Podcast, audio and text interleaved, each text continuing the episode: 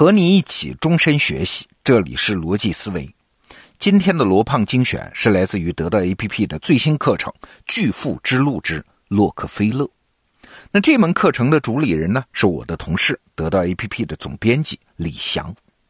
在我心目中啊，李翔老师是中国最好的财经记者，对商业问题有着深刻的洞察。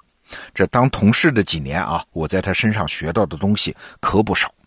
那这一次呢，他是拿出自己的看家手艺，将给我们带来一个商业人物的系列课程，叫《巨富之路》。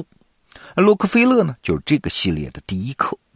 那接下来我请你收听其中的一讲：洛克菲勒的石油帝国是怎样炼成的。好，我们有请李翔老师。你好，欢迎来到《巨富之路》洛克菲勒，我是李翔。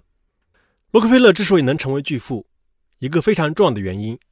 是他在对的时候进入了对的行业，也就是石油行业。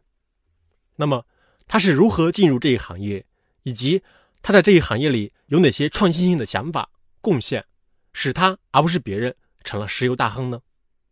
接下来我们就来看一下洛克菲勒是如何在石油行业中创造出巨大财富的。更有意思的是，你会在这个过程中发现，洛克菲勒在石油行业的很多做法，即使到了今天。到了互联网公司当道的年代，也还在被重复使用。只不过，他所使用的方法中，有些在当年和现在大家都可以接受，有些则是一直争吵到了现在也没有答案。比如，通过垄断市场的方法来竞争，对整个社会究竟是好还是坏？一八六三年，洛克菲勒二十四岁，一个发明家把他拉入了石油行业。你看。又是一个技术人员加商人这样的组合。这个发明家名叫安德鲁斯，是洛克菲勒在教堂认识的。安德鲁斯呢，掌握了一套用硫酸来提炼煤油的方法。在他看来，煤油是最好的照明用油，市场前景无限。由于当时电灯还在发明过程中，电力普及也需要时间，所以大家都还在用煤油灯照明。煤油是人人都需要的产品，因此。洛克菲勒最开始进入的只是石油产业链中的炼油环节，他们投资在克利夫兰建了一家炼油厂。很快，炼油生意取代了农产品贸易，成为洛克菲勒的主要生意。而且在这个过程里，洛克菲勒还咬紧牙，用大价钱买下了合伙人的股份，把跟他意见不合的合伙人踢出了公司。这标志着，首先他可以完全自己做主，来决定公司的经营理念；其次，洛克菲勒开始从一个农产品贸易商转型成为一个石油行业企业家。你看，洛克菲勒不是最早进入石油行业的人，也不是发明家或者技术专家。那么，为什么最终是他成为整个石油行业的大玩家呢？当然了，在具体的商业操作过程中，会有无数的细节，其中有些惊心动魄，有些枯燥无聊。但是，如果我们用一个高度抽象的视角去看，洛克菲勒。之所以能在石油行业脱颖而出，是因为他采用了下面这三个方法。第一个方法是提供低价格的、质量稳定的产品。一八七零年，为了能够吸引更多的外部资本进入，洛克菲勒跟几个合伙人成立了一家股份公司。这家公司的名字叫做标准石油公司。为什么叫标准石油呢？这个名字是想要传达出一个品牌理念。这家公司。出售的煤油产品拥有标准的产品质量，因为当时市面上用于照明的煤油质量参差不齐，不仅是点燃之后的味道和散发的烟有问题，有的甚至还更危险，因为产品中包含了过多容易燃烧的汽油。除了质量稳定之外，洛克菲勒还尽量保持产品的价格低廉。在标准石油公司产品价格低这点上，还产生了两极化的评论。就标准石油公司这边来说，公司使命是。用低廉的价格给人类带来光明，石油是穷人的光明。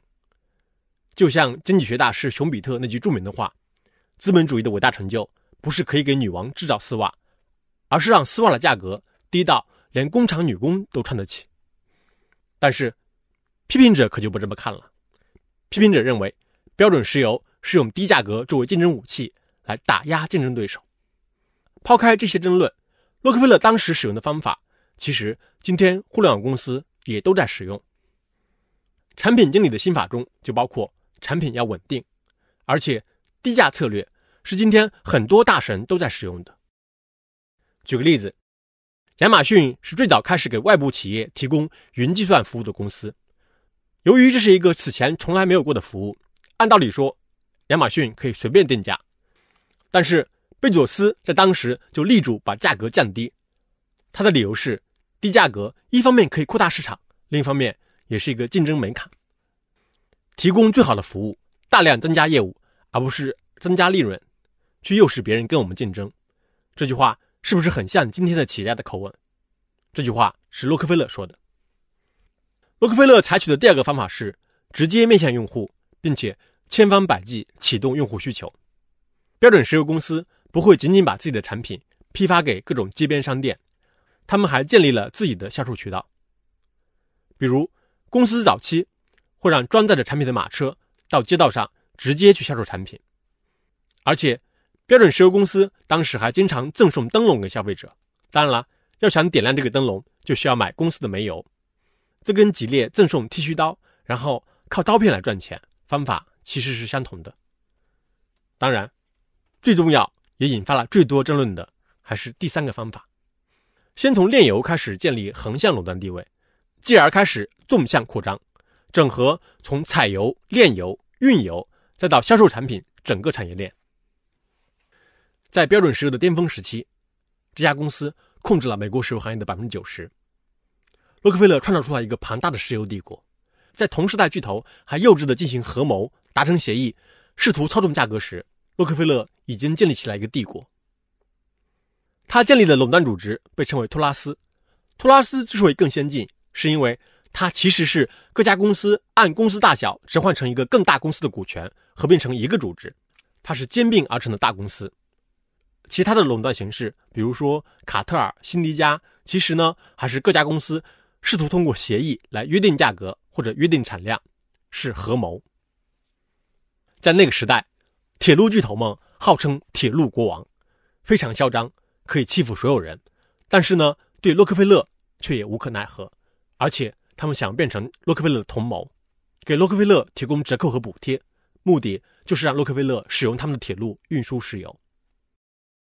引发最大争议和最多讨论的，正是第三个方法。你可能会问，为什么这个方法就这么难以被接受呢？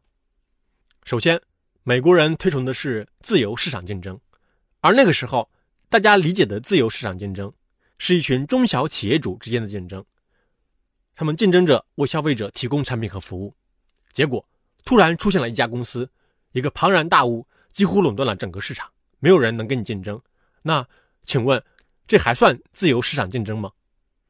结果，从那个时候开始，自由竞争诞生了垄断者。这时候，是否应该干预市场，让市场回归到自由竞争？就成为了一个争论不休的话题，而且人们还担心垄断型的公司会采取不公平竞争的手段，欺负市场上其他竞争对手，比如铁路折扣和补贴，当时就闹得沸沸扬扬。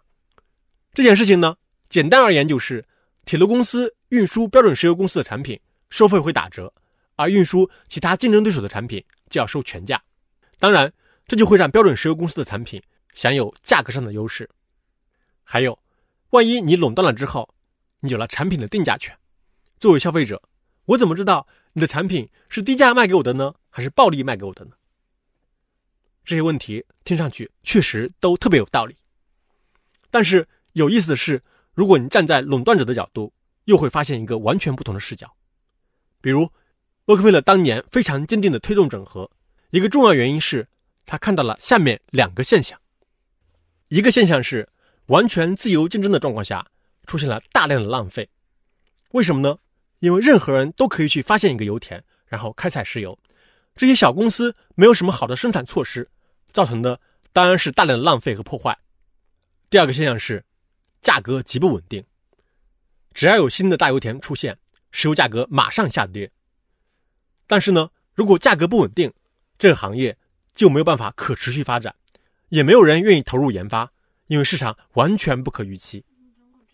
再比如，铁路公司给予大客户一定的折扣，这其实也符合铁路公司的利益，因为只有给大客户打折，铁路公司才能争取到稳定的订单量，否则铁路公司的运力就相当于在空转。铁路公司其实是在用折扣来换取运输量的可预期性。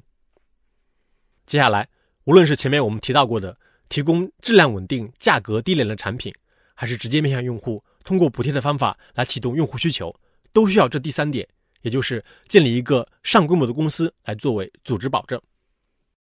洛克菲勒有一个孙子，后来做过大通曼哈顿银行董事长，他叫戴维·洛克菲勒。他呢就说了这么一句话：产品越便宜，人们买的越多，市场越大，规模经济才越有用武之地。祖父对石油行业的整合，其最终结果是更便宜、更好、更可靠的石油供应，从而帮助美国从一个分散型农业国家转向高度集权的工业化民主国家。其实这个问题在今天仍然在回荡。硅谷非常有名的投资人彼得蒂尔就曾经非常直白地说：“创业啊，你要追求的就是在某一个市场建立起垄断。为什么呢？”因为只有建立起垄断，你才能有足够的利润去投入研发，去考虑未来长远发展的事情。如果一个公司利润薄如刀锋，每天都挣扎在生死线上，显然他是没有能力给用户提供更好的服务的。当然了，这个问题见仁见智，到今天为止，人类中的聪明人也没讨论出一个结果出来。好，以上就是这一讲的主要内容，总结一下。石油行业成就了洛克菲勒的巨富地位。在石油行业里，洛克菲勒采用了三个方法缔造了自己的石油帝国。这三个方法是：第一，提供最优性价比产品；第二，直接面向用户，甚至通过补贴用户启动需求；第三，追求垄断，建立规模优势。这三个方法在今天很多的企业也都在使用。以上就是这一讲的内容。不知道你认为垄断对社会是弊大于利还是利大于弊呢？你可以把你的思考写下来，跟其他同学分享。我们下一讲再见。好，内容听完了，我是罗胖。李翔老师有一句话呀，叫“跟着金钱走，你就能看清楚很多事情，乃至于一个时代的底层逻辑”。确实啊，金钱那可不只是干巴巴的数字啊，金钱还通向赤裸裸的真相。所以啊，我们开设这门《巨富之路》的系列课程，并不是想教你怎么成为巨富，而是想通过对这些财富人物的分析，来帮助我们理解现代社会。那这门课程《洛克菲勒》总共是十讲啊，一口气听下来是非常的过瘾。